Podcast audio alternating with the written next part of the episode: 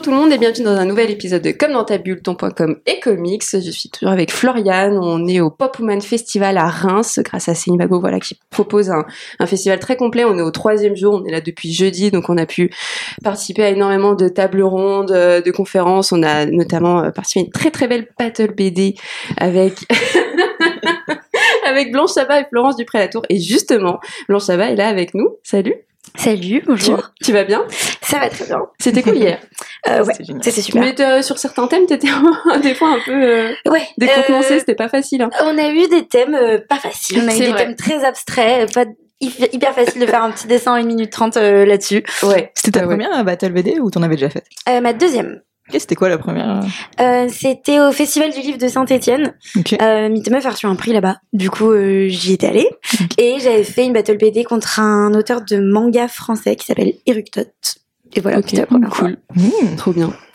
Euh, du coup, on va commencer par toi. Est-ce que tu peux te présenter, voilà, pour ceux qui ne te connaissent pas euh, bah, Du coup, je m'appelle Blanche Sabat. Sur Insta, c'est La Nuit Remue Paris. Et je suis euh, activiste féministe et autrice de bande dessinée. Ok. Et maintenant, on va un peu parler de ton processus de création. Donc, est-ce que tu as vraiment une méthode ou pas du tout euh, ben, ça dépend des projets sur lesquels euh, je bosse. Euh, est-ce que j'ai un ou une scénariste mmh. ou est-ce que je suis toute seule?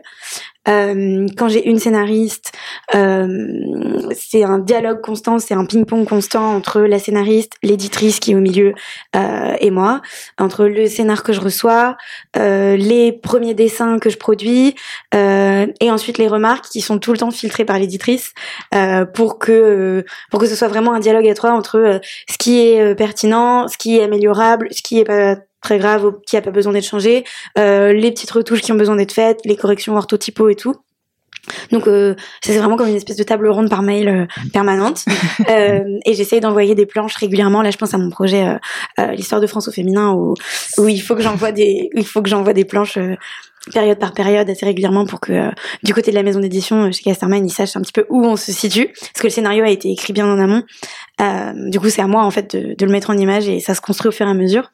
Et pour d'autres projets où je suis au scénario au dessin et à la couleur euh, toute seule par exemple Inte Meuf euh, qui est ma dernière BD parue chez Dargo euh, et ben je vais me laisser inspirer par les figures qui m'intéressent euh, et en fait au gré de mes lectures euh, des films des discussions il y a toujours des nouvelles figures qui vont émerger qui vont me donner envie de creuser un sujet et là je vais commencer à faire des recherches.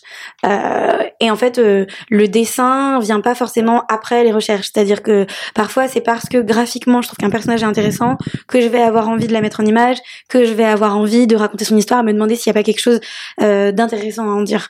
Ou s'il n'y a pas une manière de la représenter qui peut être originale. Donc euh, donc voilà ça, ça c'est un petit peu comme ça Ok.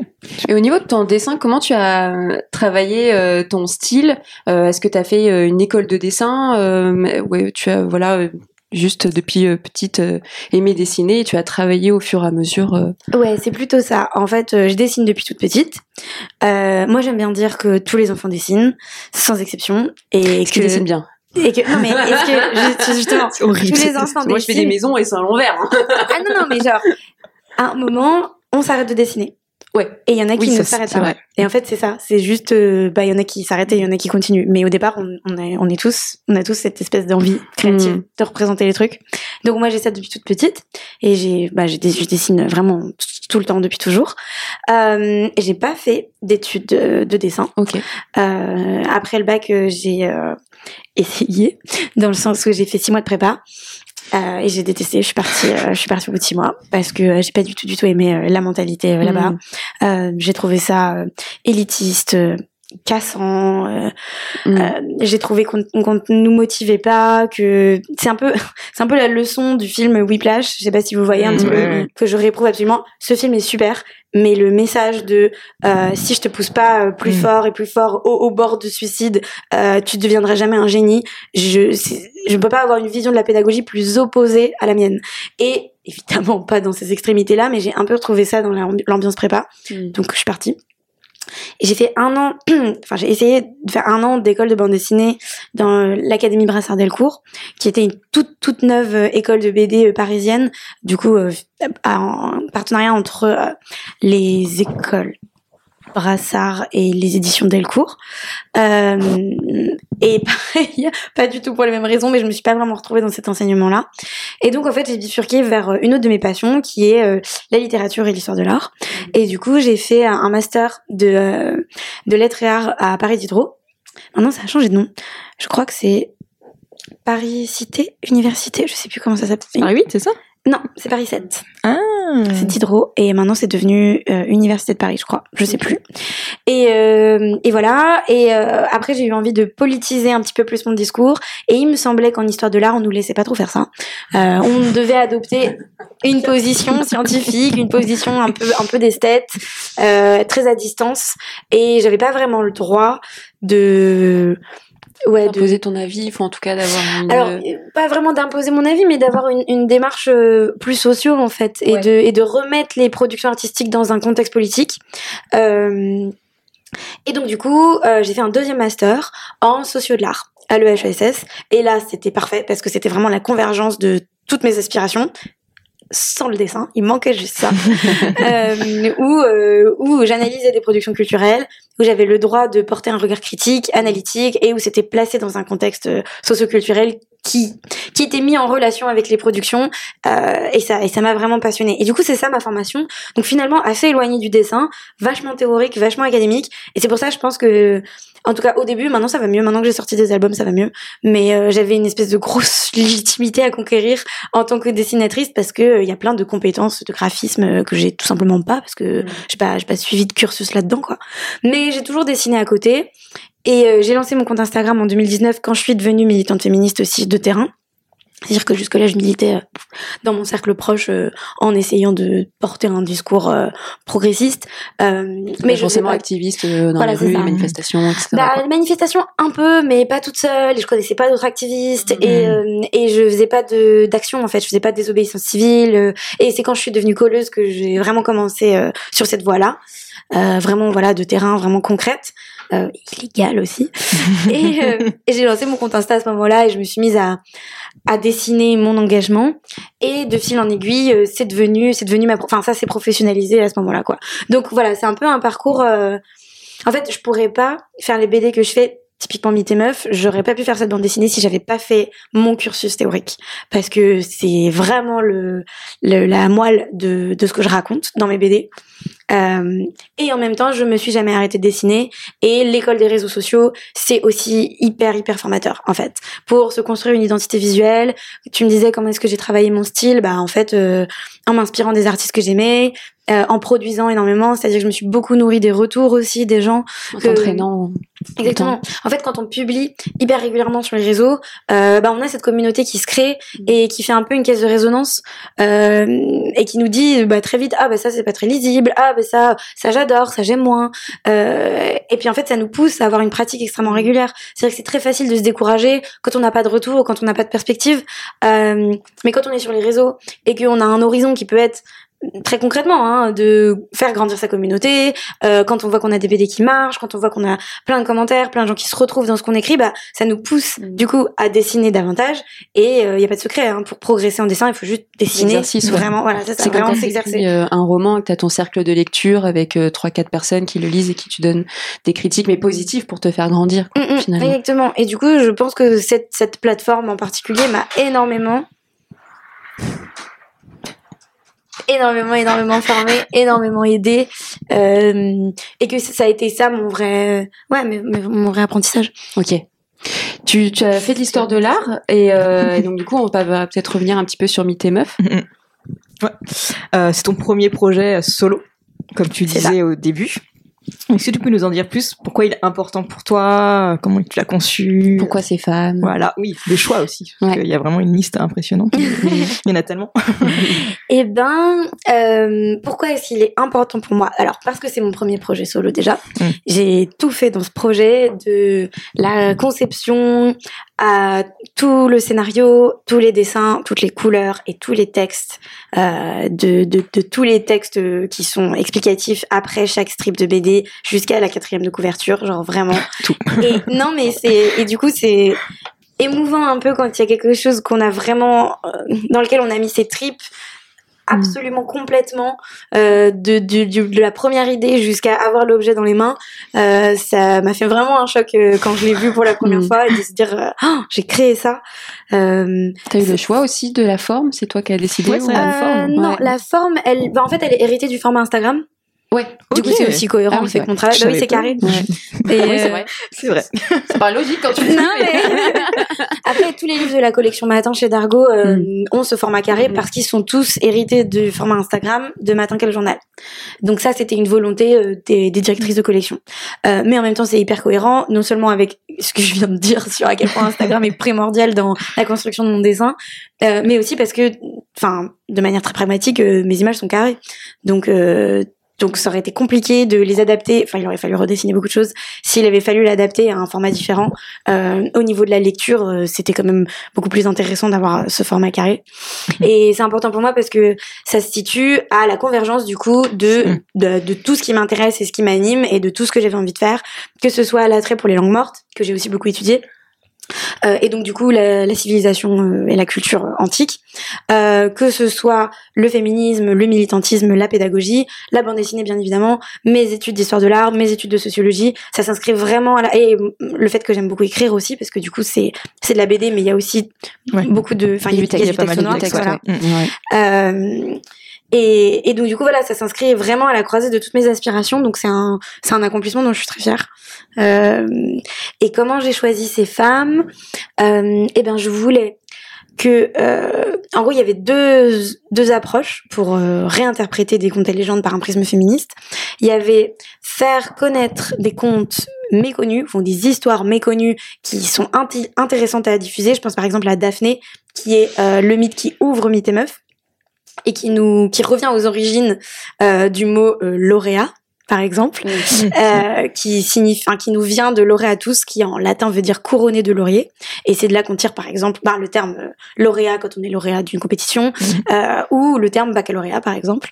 Et euh, savoir que ça vient euh, d'une tentative de viol euh, et d'un dieu qui, qui fétichise en fait une personne et qui fait du laurier son objet fétiche parce qu'il n'a pas pu conquérir une femme qui a fini par être transformée en laurier. Je trouve ça hyper intéressant de diffuser cette connaissance-là et de voir à quel point euh, les narrations et la culture du viol finalement euh, ont une permanence dans notre culture euh, dans les mots en fait qu'on utilise tous les jours quoi voilà sans forcément le savoir. Et dans la mm. culture académique d'ailleurs parce que le mm. laurier c'est aussi le succès académique. Mm, euh, donc euh, quand on dit quand on dit qu'on est on finit son cursus en summa cum laude ça veut dire que voilà vraiment bravo super génial. Et en fait quand on sait d'où vient d'où vient ce terme d'où vient l'expression. Bah voilà je trouve ça intéressant. Donc il y avait cette ambition là et il y avait aussi l'ambition de reprendre des contes que par contre on connaît très très bien avec lesquels on a tous et toutes grandi, euh, comme Blanche-Neige, comme La Petite Sirène, et euh, d'analyser euh, les messages plus ou moins enfermants que ça véhicule, mais aussi comment est-ce qu'on peut se les réapproprier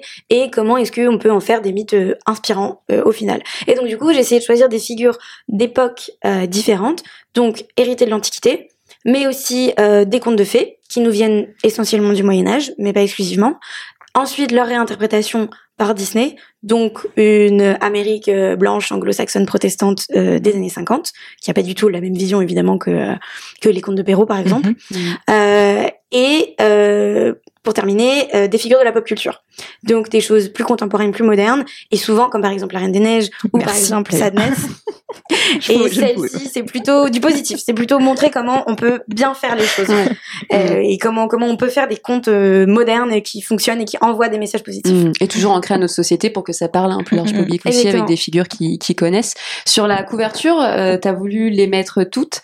C'est parce que c'était trop compliqué euh, d'en choisir une, parce que c'était aussi plus éclatant et puis on a aussi ce, ce petit personnage hein, avec euh, son quick. Pourquoi il est là Alors, j'ai voulu mettre une, une ronde de femmes euh, sur la couverture parce que déjà, effectivement, c'était impossible d'en choisir une. J'avais pas envie d'en mettre une particulièrement en avant. C'est pareil quand on me demande aux dédicaces, on me dit fais celle que tu préfères. Et je suis en mode je vais pas te préférer. je fais celle que toi tu préfères, mais moi j'aime toutes je les aime toutes. Et aussi parce que bah voilà c'était aussi prendre le contre-pied de précisément ce que je critique dans Mythe Meuf c'est que on a une femme archétypale une héroïne. Je dis souvent que les contes et légendes passent jamais le test de Bechdel. Il y a rarement sauf sauf la Reine des Neiges. Euh, non mais c'est vrai parce qu'elles sont deux. Mais, euh, mais euh, on a très rarement plusieurs, on a très rarement de, une pluralité de femmes et on a très rarement une pluralité des corps, des Mhm. personnalités, des représentations. Du coup, moi j'avais envie que ma couverture elle soit plurielle justement. Mm. Donc ça, ça c'était important pour moi. Et c'est quoi, c'est quoi ton autre question? Ah oui, Jean-Michel. Jean-Michel. Jean-Michel Patriarcat. Alors lui, il est là parce que justement, lui, il représente l'ordre établi, il représente le patriarcat, il représente une certaine lecture des contes. C'est-à-dire qu'une énorme ressource pour Mythes et Meufs, ça a été la psychanalyse des contes de fées de Bruno Bettelheim. Mm.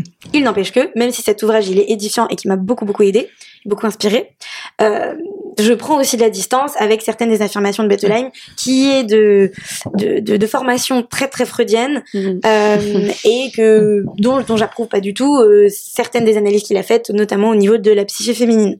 Et, et un truc qui revient hyper souvent dans les analyses freudiennes, pas forcément chez Bettelheim, mais en général, dès qu'on tombe sur un mythe, à un moment, on arrive au moment de la psychanalyse, donc euh, fin du 19e, et euh, l'interprétation qui en est faite, c'est la femme castratrice. Mais c'est un truc de malade. À quel point tu prends n'importe quelle histoire, à un moment, il y aura cette lecture qui est faite. Toujours au même moment d'ailleurs. Et, et du coup, je, trouvais que c'était tellement récurrent et tellement caricatural et tellement drôle. Je dis, ah, c'est le 19e. Ah, mais c'est l'heure de la castration.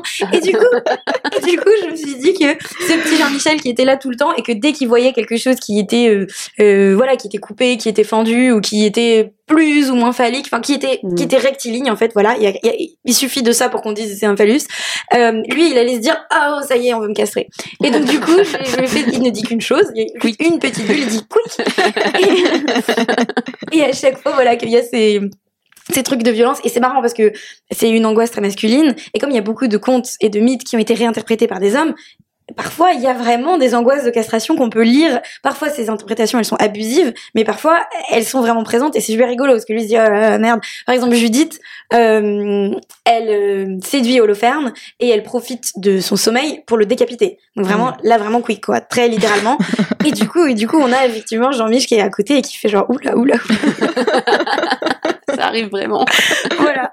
Et, euh, et après, je l'ai mis un petit peu partout, aussi comme un running gag, parce que Mm. il me fait marrer, parce que je trouve Mm. ça drôle La de, petite dose de caricaturer. aussi dans le livre. Voilà, ça marche très bien. Typiquement pour la Reine des Neiges, là ça n'a rien à voir. C'est-à-dire que à la fin de la Reine des Neiges, désolée pour ceux que je spoil, mais euh, mais on a Anna qui se transforme en statue de glace pour protéger Elsa et qui, en le faisant, casse l'épée du très très méchant. Mm. C'est-à-dire qu'elle la protège en devenant rigide. Et là on a Jean-Mich qui fait ah l'épée est cassée. Qui fait quick, forcément, parce qu'il il se sent Un autre concerné quick. alors que ça n'a rien à voir avec lui. Mais voilà, je trouvais ça intéressant d'avoir la sororité qui casse l'épée quand même. Yes. Tu l'as le, la BD de Loulubi, euh, si à la fin ils meurent tous, qui, qui enfin, aussi elle déconstruit un peu euh, plein de contes, les contes de Perrault, les contes de Grimm. et Je l'ai pas top. lu en entier, Ok. mais j'ai lu des extraits. Et en fait, j'ai fait une rencontre euh, avec Lou euh, à la médiathèque de Strasbourg euh, au début de l'année, enfin en- en fin d'année là. Euh, donc voilà, donc on a échangé euh, et je sais que son livre est vraiment super. Mmh, on s'est ouais. fait des, on s'est fait une dédicace euh, croisée.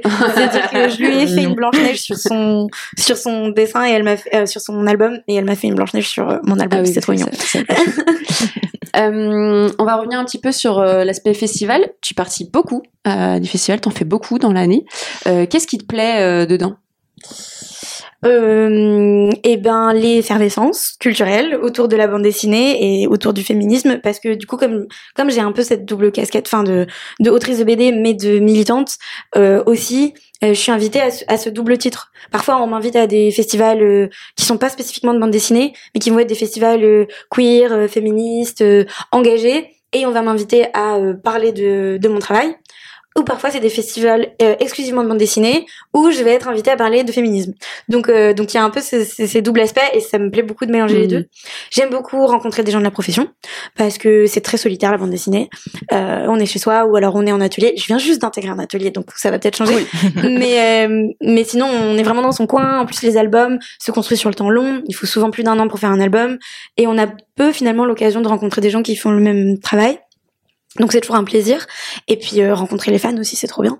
Euh, dédicacer euh, moi j'adore ça. J'adore me rendre compte que les gens qui me suivent sur les réseaux sont des êtres faits de chair et d'os. Et, et qu'on- peut discuter se rendre, voir les gens avec mes albums dans les mains c'est toujours génial. Et à moins de me balader en librairie un jour de chance où quelqu'un achète l'album devant moi c'est pas quelque chose que je vois non plus très souvent. Donc donc voilà plein de choses très très agréables qui font que c'est super chouette de participer à des festivals. Hmm. Ouais. Et là, au aussi. Festival aussi, euh, il y a la notion de safe place, enfin qui a été dit plusieurs fois.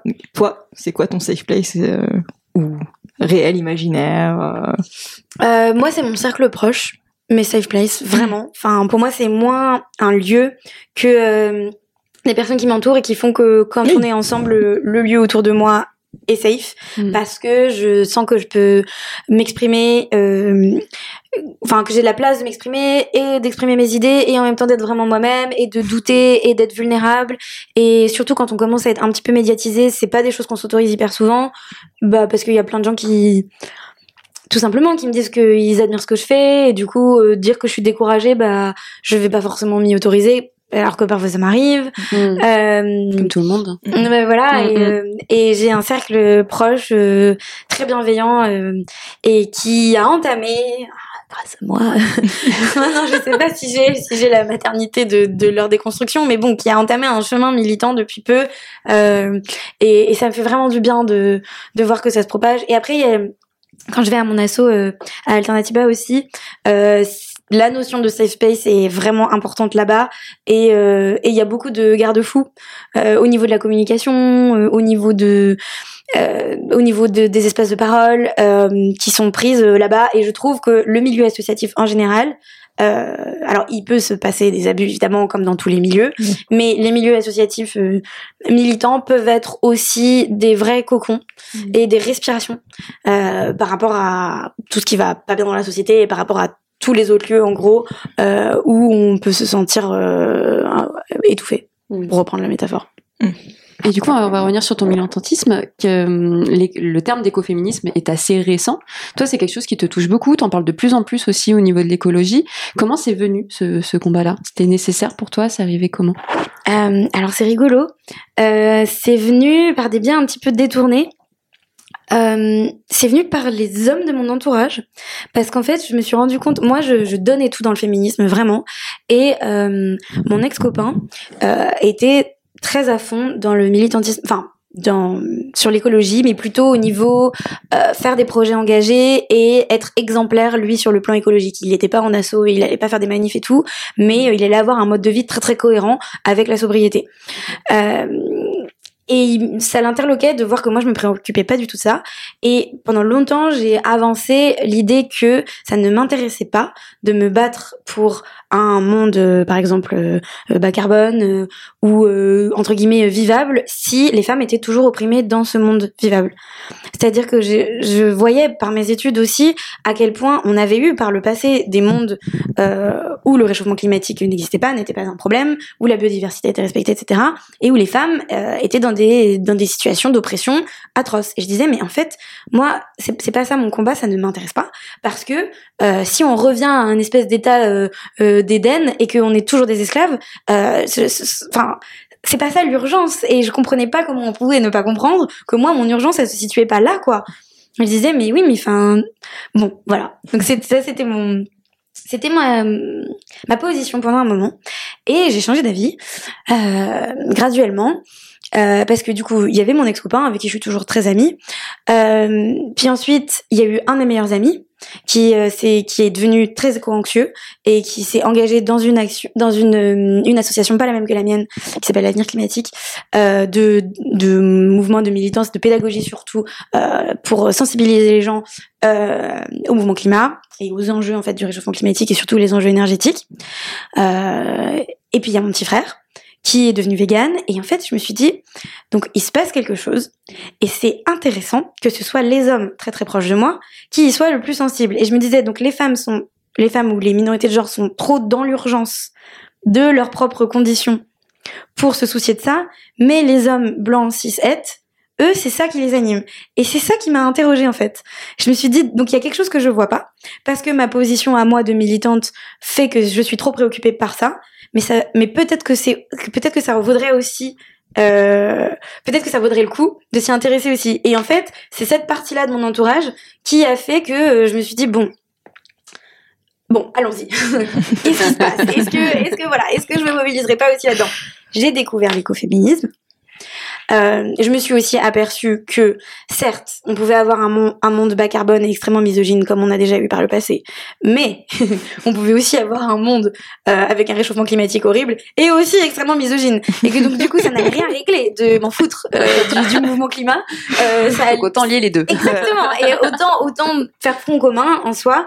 Euh, et après, ça a été un, un souci de cohérence pour moi. C'est-à-dire que moi, j'ai jamais eu un discours climato-sceptique et j'ai jamais œuvré activement pour le réchauffement climatique Bien sûr que non. Euh, mais j'avais pas un mode de vie qui était en cohérence avec euh, mes idées politiques. C'est-à-dire que je pensais qu'il fallait euh, contraindre les pouvoirs publics à faire des mesures coercitives, c'est toujours ce que je pense, euh, pour euh, aller vers un mode de vie plus sobre. Mais dans ma vie à moi, je prenais pas forcément, je j'agissais pas forcément en cohérence avec ça. Et donc, j'ai un ami, toujours le même, qui s'appelle Raphaël, euh, qui m'a dit, au bout d'un moment, qui m'a dit, je comprends ce que tu dis, et au niveau idéologie, je suis d'accord avec toi, mais je trouve que du coup, comme tu ne sais rien, c'est un peu hypocrite. Et je trouve qu'il faut des amis, parfois, qui nous disent, bah là, t'es pas très cohérente. Là, je trouve que c'est bof, ok. Et en soi, j'aurais pu lui dire, écoute, je suis déjà mobilisée à fond sur un autre truc, laisse-moi tranquille, et il aurait tout à fait compris. Mais pour moi, les amis, les bons amis, et surtout ceux qui sont militants et ceux qui sont animés par une cause, c'est pas ceux qui disent ah tranquille, chacun ses choix, je respecte, on est tous mm. différents, les goûts, les couleurs. Non, il y a des sujets justement comme la misogynie, euh, comme les luttes LGBT+, comme le réchauffement climatique. Il y a des sujets où on peut pas se permettre de dire ouais tranquille, détends-toi. Euh, si on trouve que quelqu'un a un discours qui est pas cohérent avec ses actes, si on trouve que quelqu'un déconne, euh, c'est hyper important de le signaler. Et il a eu le courage de le faire. Et ça aussi, je me suis dit bah oui, j'avoue, j'ai eu mon petit frère aussi, toujours c'est même mec, qui s'appelle Raphaël aussi, qui m'a fait la fresque du climat pendant ses vacances d'été. Et euh, la dernière étape de la fresque du climat, c'est de dire, maintenant que vous avez pris conscience de x, y chose, euh, qu'est-ce que vous avez envie de prendre comme mesure pour être plus cohérent avec toutes les infos que vous allez, euh, vous venez d'apprendre? Et moi, j'ai dit, je vais intégrer une asso de désobéissance civile et je vais être végétarienne. Et j'ai fait les deux. Et du coup, voilà. Et du coup, c'était l'idée, c'était de mettre en cohérence mon discours et mes actes et de me rendre compte de la valeur de cette lutte-là grâce à des gens euh, qui ont fait ce que moi je fais au quotidien au niveau des luttes antisexistes. Mm.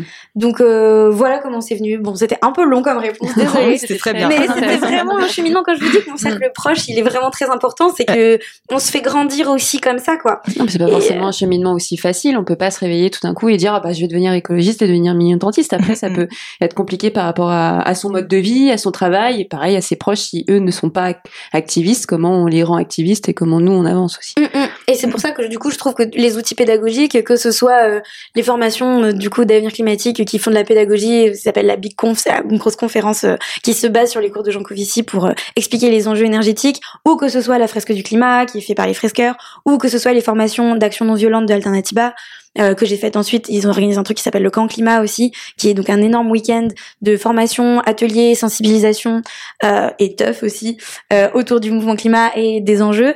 Euh, et du coup voilà, il y a, en fait il y a plein de portes d'entrée dans le mouvement climat et euh, il y a plein de portes d'entrée aussi dans l'intersectionnalité de nos luttes quoi. En fait plutôt plutôt que l'intersectionnalité, plutôt la convergence des luttes et de voir à quel point elles sont cohérentes.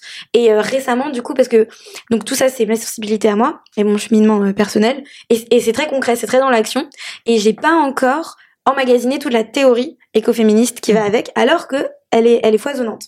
Euh, mais j'ai lu quand même très récemment un tout petit bouquin qui s'appelle Françoise Daubonne et l'écoféminisme. Et, euh, mmh, connu. voilà, qui est super que je conseille euh, beaucoup parce que je l'ai offert à mon frère du coup. On se voilà on se fait des petits ping pong comme ça.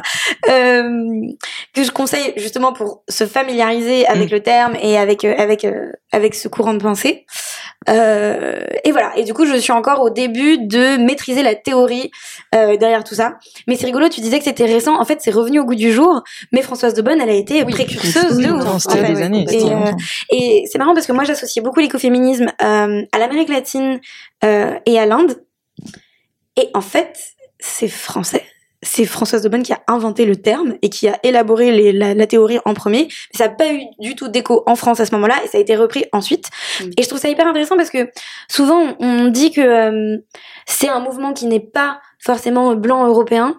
Euh, et qu'il faut s'inspirer des, des autres euh, des autres civilisations qui ont un rapport à la nature qui est hyper différent du nôtre et c'est complètement vrai mais j'ai aussi découvert en lisant ce petit livre que parfois la théorie écoféministe avait été enfin c'est un tampon qui avait été appliqué à des choses qui ne s'en revendiquaient pas forcément euh, par des universitaires blanches européennes. Et du coup, ça aussi, c'est intéressant de se dire, mais du coup, c'est quoi l'écoféminisme? Est-ce que c'est euh, ce que nous explique Vandana Shiva? Ou est-ce que c'est des femmes qui ont lu Françoise Aubonne et qui se disent, tiens, ça, ça y ressemble, on va dire que c'en est? Hmm. Parce que certains mouvements d'Amérique latine euh, ont été voilà estampillés écoféministes, alors que c'est pas forcément comme ça qu'ils se revendiquent. Et ça, je trouve que bah, ça pose plein de questions sur les rapports de domination, sur la hiérarchie au niveau de euh, bah de bah, de des publications scientifiques euh, et, des, et des luttes et de comment est-ce que et de comment est-ce que les luttes conquièrent de la légitimité euh, euh, en étant rassemblées sous un même parapluie qui qui est cohérent ou non. Enfin voilà. Super. Merci alors moi je voulais te poser une question sur la lutte LGBT+ donc tu as mentionné car je traîne pas mal dans le milieu LGBT+, et tes illustrations sont hyper importantes pour nous. Donc je voulais savoir comment tu avais réussi notamment à que ça soit naturel. Enfin, je trouve que tu as réussi en fait à nous mettre en avant sans en faire comment dire un quota ou euh, même si mm. sans te mettre une étiquette en disant que t'es forcément une dessinatrice euh, mm. queer ou LGBTQ+, t'es une dessinatrice pour tout le monde et ça inclut tout le monde. Enfin, est-ce que tu as réfléchi? Est-ce que tu as processé ça ou pas du tout? Ben, au départ, je dessinais vraiment ce que j'avais envie de dessiner. Mhm. Et, euh, et j'ai eu, mais parce que je suis bi, parce que les femmes m'attirent énormément, mais j'avais beaucoup envie de dessiner euh, des femmes euh, qui s'aiment. Et je dessinais beaucoup, beaucoup de baisers lesbiens. C'est vraiment très présent dans mes illustrations et sur ma boutique. Et c'est rigolo parce que non mais genre à un moment, maintenant je fais plus trop ça parce que j'ai plus trop le temps malheureusement, mais à un moment je faisais des petits sondages en mode qu'est-ce que vous voulez plus voir sur la boutique. Enfin je sondais vachement mes abonnés et t'as des, des nanas qui m'ont répondu plus de baisers hétéros s'il te plaît et tout. Je suis désolée mais euh, bah voilà il y a pas beaucoup. J'en ai genre deux euh, et euh, et voilà et du coup ça j'avais partagé les réponses en mode ah oui sorry il y a plein de trucs lesbiens et tout et t'as des nanas qui m'ont répondu, qui m'ont dit mais non tu rigoles, euh, pas plus hétéro. Tout le monde fait, tout le monde fait de l'hétérosexualité. Et elle dit tu sais pas à quel point c'est rare d'avoir un choix substantiel d'illustration lesbienne, de pas en avoir une parmi tout le reste Exactement. et de et d'avoir de la diversité dans tes représentations de, de lesbianisme ou de, de queerness. Et du coup j'étais en mode ok. Et du coup j'ai rien changé. Non mais je l'ai prise au mot. Je me suis dit bah oui effectivement en fait euh, si tu veux des baisers hétéros alors ce sera peut-être pas les miens mais tu pourras les retrouver aussi partout ailleurs et, il y a euh, beaucoup de choix ailleurs voilà. Mm. ça me semble plus intéressant de garder du choix euh, dans ces représentations là en fait je pense que j'ai donc j'ai dessiné ce que j'avais envie de représenter ce que je voyais peu représenter ou représenter euh, par un espèce de male gaze un peu bizarre parce que des, scènes saphiques il y en a mais représentées par des hommes avec un espèce de truc fétichisant bizarre euh, dont, dont j'avais envie de sortir. Je pense que c'est mes études d'histoire de l'art qui m'ont en fait j'ai été tellement confrontée à une certaine représentation des femmes euh, dans la peinture et dans l'art en général que j'avais envie de me démarquer de ça. Un truc que je faisais beaucoup aussi au début c'était réinterpréter des tableaux classiques ah, en faisant l'objet de ma première expo euh, que j'ai appelée Expo Meuf 2020, euh, c'était ça le le l'affiche euh, de l'expo, c'était euh, la Vénus de ah, c'était qui? Ah je sais plus de quel peintre italien, une Vénus très très belle euh, euh, qui a des cheveux vraiment qui tombent jusqu'au sol et qui est en train de, de saisir ses cheveux comme ça. Et, euh, et moi je lui ai fait, elle est, voilà évidemment elle est glabre, elle est blanche comme la porcelaine, elle est voilà. et moi je lui ai fait des poils, des tatouages, des, des, voilà des piercings, des trucs partout pour dire non mais en fait c'est pas à ça que les meufs ressemblent. Et du coup j'avais cette idée là de, de prendre du classique et de le détourner. Il y a aussi le, le bain de Vénus de Fragona, de ah, mais je me souviens plus de Watteau peut-être? Je sais plus. J'ai plus les peintres en. Mais le bain de Vénus, euh, où euh, où elle est là avec un petit, avec des, petits chérubins et elle est en train de se baigner et tout. Et moi, je l'ai transformé. J'ai fait le bain de la mère de famille. Et donc du coup, c'est le pauvre Vénus qui est en train d'essayer de donner le bain à trois gosses différents euh, qui euh, qui lui tirent les cheveux, euh, qui se battent et et évidemment l'homme est absent quoi. Et ce que tu as fait aussi avec la couverture de Luma. Ce que j'ai vu sur les réseaux, c'est que tu as repris un tableau euh, et que tu l'as remis au goût du jour. Euh. Mm-hmm. C'est ça. Euh, mais alors là, la démarche est un tout petit peu différente, différente même si je prends aussi euh, des références classiques. C'est que je voulais rendre fémage en fait à ce tableau d'Elisabeth Vigée-Lebrun qui est un autoportrait avec sa fille Julie. Euh, et en fait, ce que je disais un petit peu quand j'expliquais comment j'ai construit cette image, enfin, je sais pas si hors sujet, vous voulez que je parle de la, tu veux que je parle de, la coupe Continue. que j'ai voulu expliquer comment est-ce que j'avais construit cette image. et eh bien, c'était pas pour une fois de prendre une représentation classique et de la détourner, aussi un petit peu, mais c'était pas dans une vision critique. C'était plutôt m'inspirer d'un female gaze et le reprendre dans une perspective militante. mais en fait, euh, les, les femmes peintres, enfin les peintresses, euh, comme on peut le voir d'ailleurs dans le portrait de la jeune fille en feu, étaient souvent reléguées entre guillemets à un certain style de peinture parce que les objets de peinture de représentation les plus nobles leur étaient interdits, bien évidemment. Euh, elles n'avaient pas le droit, notamment, de faire de la peinture d'histoire, euh, de représenter des scènes mythologiques. les genres perçus comme les plus nobles, les plus prestigieux, ceux qui étaient plus à même de lancer une carrière, leur étaient prohibés. Elles n'avaient pas le droit de représenter de nudité non plus, ce qui bloque un certain nombre de sujets, puisque dans la mythologie, il y a beaucoup, beaucoup de nudité. Euh, ça, ça, revient aussi à pourquoi on ne sait pas à quoi ressemble le vagin, que le clito est venu parce qu'au final, ça n'a jamais été dessiné et que les mm. hommes même ils s'intéressaient pas non plus. Tout à fait, tout à mm. fait, et pas pareil en tout cas. Mm, et, euh, et donc du coup, elles étaient souvent euh, cantonnées aux genres perçus comme les moins prestigieux, donc la nature morte, le paysage, les enfants. Les enfants, ce n'était pas intéressant à l'époque. C'était pas ou peu représenté, et ou les portraits. Euh, il se trouve qu'Elisabeth Villebrun a eu une carrière extraordinaire et qu'elle a aussi fait de la peinture d'histoire et qu'elle a aussi été admise à l'Académie royale de peinture euh, parce que c'est ce genre de meuf. mais euh, mais elle, elle s'est aussi beaucoup illustrée dans le portrait euh, et elle a beaucoup fait de portraits donc du coup d'elle-même et, euh, et d'enfants et de sa fille. Et du coup il y a une douceur dans la manière qu'elle a de se représenter avec sa fille que qui m'a toujours énormément interpellée euh, à une époque quand j'essayais de faire des études d'art euh, j'allais beaucoup au Louvre euh, pour m'entraîner à recopier des tableaux pour m'entraîner à dessiner. Et en plus dans la dispo bon elle est pas toujours la même mais souvent c'est comme ça euh, au Louvre la disposition fait que euh, ce portrait de Elisabeth Vigier-Lebrun et sa fille Julie, et juste à côté, d'énormes peintures d'histoire euh, de Jacques-Louis David, euh, de, de la chute de Troie, euh, du serment des Horaces, euh, du sacre de Napoléon. Euh, et au milieu, il y, a, y, a, ce portrait-là, il y a la Joconde de pas très loin, il y a les noces de Cana juste à côté, vraiment des trucs mais monumentaux, mm. peints par des hommes, très prestigieux, très virils, très voilà, c'est la guerre, c'est c'est une musculature extrêmement proéminente, c'est le sacre de quelqu'un très, très très très puissant. Et à côté, on a cet autoportrait. Et moi, à chaque fois, je butais sur cet autoportrait. C'est-à-dire, je m'arrêtais, je me disais, oh, qu'est-ce qu'elle est douce, qu'est-ce qu'est-ce qu'on sent, à quel point c'est, à quel point c'est une vraie maternité. Et en plus, elle est hyper moderne dans sa composition parce que donc elle regarde le spectateur et la petite a un regard tout complice vers euh, vers l'écran en fait, euh, vers, vers le quatrième mur et, euh, et on dirait on dirait que euh, c'est une photo prise sur le vif. Il y a quelque chose de, de spontané et de en mouvement mm. et pas de figé. Et du coup j'ai toujours eu beaucoup d'affection pour ce tableau là. Et pour revenir à Luma, euh, quand euh, on m'a demandé de faire la couverture, euh, justement, je voulais faire un truc qui prenait le contre-pied des représentations euh, un peu virilistes et un peu violentes de la lutte et de la manifestation. Je me disais, j'ai pas envie de faire des flammes, des points levés, des, des vides cassés. J'ai l'impression que c'est un peu vu et revu. Euh, et du coup, en plus, comme c'était le 8 mars, et on me demandait de lier le mouvement syndical contre la grève des retraites et la grève féministe, je me dis comment est-ce que je peux lier les deux et faire, en gros, comment est-ce que je fais une manifestation female gaze. Et du coup, je me suis dit, bah, je vais faire deux femmes qui s'étreignent, euh, avec un gap de génération, parce qu'il s'agissait de mélanger euh, bah, les nouvelles générations hyper politisées euh, et des générations qui sont repolitisé après un énorme backlash grâce souvent aux enfants, petits-enfants, parce qu'il y a tout un tas d'urgences qu'il n'y avait pas forcément dans les décennies 80-90, ou dont on n'était pas conscient, et aussi parce qu'il s'agit des retraites, donc c'était important de faire une femme qui avait l'âge d'être retraitée. Et, euh, et donc tout ça se mélangeant, je me suis dit, bon, qu'est-ce qu'il y a comme représentation féminine d'une étreinte euh, classique dont je pourrais m'inspirer pour faire une composition qui fasse aussi un peu référence à quelque chose. Et évidemment, j'ai pensé à ce tableau-là. Et du coup, j'ai décidé de le reprendre plus comme euh, une espèce de continuité euh, d'une iconographie féminine et féministe euh, que une critique d'une version trop stéréotypée, euh, de une manière trop, trop stéréotypée de représenter les femmes. On va terminer du coup le podcast avec euh, trois. non, non, pas de C'est hyper passionnant. Euh. non, on a trois questions qu'en fait on, on, a décidé de poser à, euh, voilà, aux différentes mm. femmes qu'on rencontre aujourd'hui par, parce qu'on est au Pop Woman Festival. Mm. la première, qu'est-ce que le féminisme, qu'est-ce que le féminisme pour toi aujourd'hui? Les féminismes. Qu'est-ce que les féminismes? Ah, Vous avez deux heures.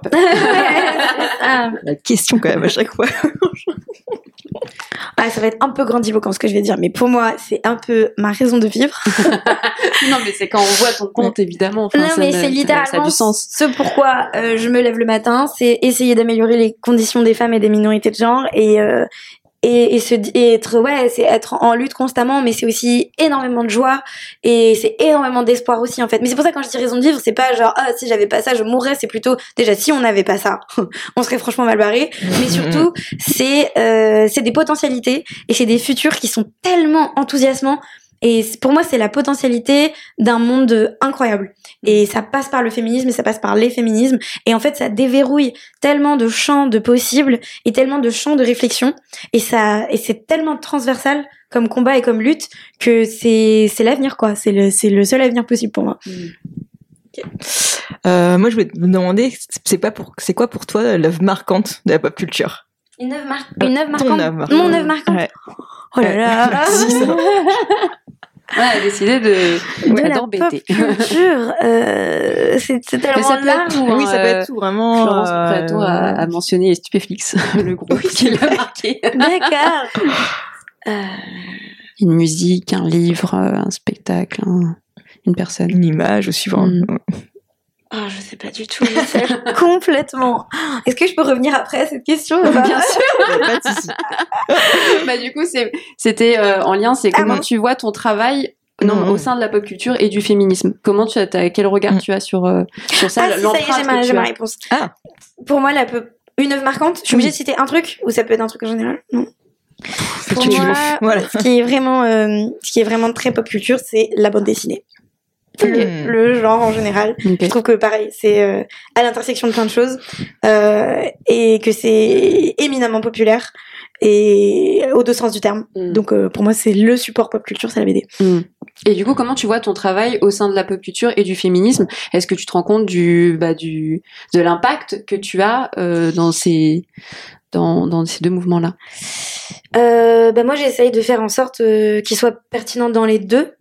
Euh, c'est-à-dire que pop euh, au niveau euh, accessible et parce que je fais de la pédagogie et donc du coup l'idée c'est de c'est de prendre une culture ou des concepts savants pas forcément accessibles à, à tous et et de les diffuser et de les diffuser efficacement donc, euh, donc il y a cette, cette voilà cette ambition là de démocratisation. Euh, et après, euh, quel impact ça a? Bah, j'espère un bon impact. Je m'en rends compte. je m'en rends compte en rencontrant les gens, comme on disait tout à l'heure, dans les festivals, dans les rencontres. J'ai beaucoup de gens. Bah, tu vois, j'ai, je suis passée peut-être un peu vite sur sur les luttes queer, mais un des posts sur lequel j'ai le plus d'écho sur mon compte Instagram, pas forcément dans ma bande dessinée, mais vraiment sur mon compte, c'est quand j'ai parlé de ma bisexualité. Et en fait, oui, très, très, très, très, nombreuses sont les personnes qui viennent me voir en me disant, j'ai fait mon coming out grâce à toi, je n'avais pas capté avant de lire ton truc, merci pour ce poste-là. Et c'est vraiment un, un poste, on me remercie pour ce poste-là. En plus, euh, bah voilà, parfois les réseaux, c'est, c'est aussi un lieu difficile, parfois on, on est critiqué, parfois, euh, ouais, parfois on fait l'objet de critiques très virulentes, c'est pas, c'est pas toujours simple aussi de, d'être, de, de se tromper, de se remettre en question de se d'être sûr de sa légitimité et tout. Surtout, euh, voilà, les bisexuels, on est, on, on est voilà, on n'est pas très visible, on n'est pas très légitime, on n'est pas. Les gens ont un peu du mal à se sentir légitime, même dans les milieux queer. Euh, et, euh, et j'étais un peu dans le tourbillon de tout ça quand ce post est sorti. Et en plus, c'est du tout un hasard, mais je l'ai sorti la semaine de la Pride. Et ah ensuite, je suis allée, euh, ensuite je suis allée en Pride et j'ai croisé des gens qui m'ont reconnu et qui m'ont tombé dans les bras en me disant, enfin, qui me sont tombés dans les bras en me disant, mais merci pour ton post, il est incroyable. Et je me suis mise à pleurer et j'étais trop émue parce que, en fait, j'ai mis du temps à conscientiser que les luttes queer me concernaient et que j'étais légitime à m'exprimer et à défendre en tant que autre chose que allié. Euh, et, euh, et ça m'a fait beaucoup de bien de voir que ce poste résonnait et, euh, et que, euh, que j'avais ma place dans une pride en fait. Euh, donc, euh, donc voilà, il y a peu de coming out euh, autour de sa bisexualité. Il y a beaucoup de coming out aujourd'hui sur le fait qu'on soit gay ou qu'on soit lesbienne, mais peu sur le fait qu'on soit bi. Mm. Il y a encore des gens qui ont du mal. Enfin, je sais que j'ai une amie qui, qui a un, un, un, pote qui lui dit bah non, t'es pas bi parce que t'es jamais sorti avec une fille, t'es sorti qu'avec des mecs. Enfin, il y a mm. encore une, une pensée qui est, qui est très t'es queer. Hein. C'est donc c'est génial ton pote justement que tu l'aies fait parce que euh, ils sont vous êtes encore mal vus et ça m'énerve. Donc euh, merci vraiment pour ton poste. Euh, ce qu'il faut de la visibilité et de la représentation et c'est ce que tu tu offres mm. aux bisexuels, je pense, et aux queer. mais c'est ça. Il y, a le, il y a le compte de queer chrétienne aussi qui est vraiment génial à cette à cet égard-là quoi et qui qui, qui ouais qui va en profondeur dans ces questions-là, dans ces questions de légitimité, dans dans ce gatekeeping qui qui fait beaucoup de mal, je trouve, mais pas du tout que au bif. Je veux dire, il y a beaucoup de communautés, enfin, qui sont qui sont en proie à ce genre de problématiques aussi. Et euh, et du coup, voilà. Enfin, pour désolé, je reviens sur ta question de tout à l'heure, mais parce que je la trouve intéressante, parce que j'ai jamais conscientisé, je me suis jamais dit ah comment est-ce que je peux être inclusive sur euh, sur mes illustrations. En fait, c'était vraiment dessiner ce qui m'inspirait et ce que j'avais envie de voir, et ce que j'avais trop peu vu ailleurs. Et du coup, ce que j'avais envie de voir, et, et du coup, c'est comme ça que ça s'est créé. Et il a fallu qu'on me le fasse remarquer pour que je me dise ah oui, c'est vrai, c'est vrai. Donc c'est naturel quoi. En tout cas, ça sent que c'est naturel quand on regarde l'illustration et pour toi c'était naturel en fait de trop bien. voilà. Euh, du coup pour terminer, est-ce que tu as un prochain projet à nous teaser euh, sur quoi tu travailles euh, actuellement? Alors, je travaille à finir le tome 2 de Mythe mmh. Oui. Et euh, l'histoire de France au féminin, qui est donc un projet avec une historienne au scénario chez Casterman Jeunesse et qui reprend l'histoire de France de la préhistoire jusqu'en 2023. Hmm. Euh, en s'interrogeant sur la place que les femmes ont occupée dans euh, le, chaque pan de la société. Hmm. Euh, donc ça, c'est pour les projets très très très, enfin j'allais dire récents, mais très très prochains. Juste l'historienne, c'est qui? Sandrine Mirza. Ok, super. Et et en fait, donc ça, c'est les projets qui vont sortir vraiment très bientôt. C'est-à-dire que Meet Meuf tome 2, c'est prévu pour fin septembre. Et l'histoire de France au féminin, c'est prévu pour fin août. Ok, cool. Donc, ça, ça on une belle rentrée littéraire très, très blanche. Plein de beaux cadeaux de Noël à prévoir. Exactement. Et sinon, j'ai un projet, mais qui est dans le futur encore, où ce serait aussi chez Dargo. Et j'ai pour ambition de faire une histoire en plusieurs tomes de fiction qui serait dans un contexte médiéval fantastique féministe. Oh là là. Ok. Désolée. Mais voilà. Parce que s'il y a bien un genre en bande dessinée où il n'y a pas assez de féminisme, c'est lui. je suis bien d'accord. Et merci juste d'avoir l'initiative de ce projet. je galère J'ai trop hâte. bah, super. Bah, merci Blanche. J'espère que tu as passé un beau moment. Ah ouais, j'espère que je vous ai pas trop assommé. Je suis mais très non, mais non, c'était passionnant. Merci beaucoup. Mais non, c'était top. De toute façon, bah, je vous invite vraiment à lire Mythe et Meuf. C'est vraiment très très cool. À suivre ton, compte Instagram La Nuit Remue Paris. Et, euh, et pourquoi pas à vous aussi devenir euh, euh, activiste. parce qu'on en, a, on en a besoin. Euh, et puis je vous dis à bientôt dans un prochain podcast. Au revoir. Au revoir.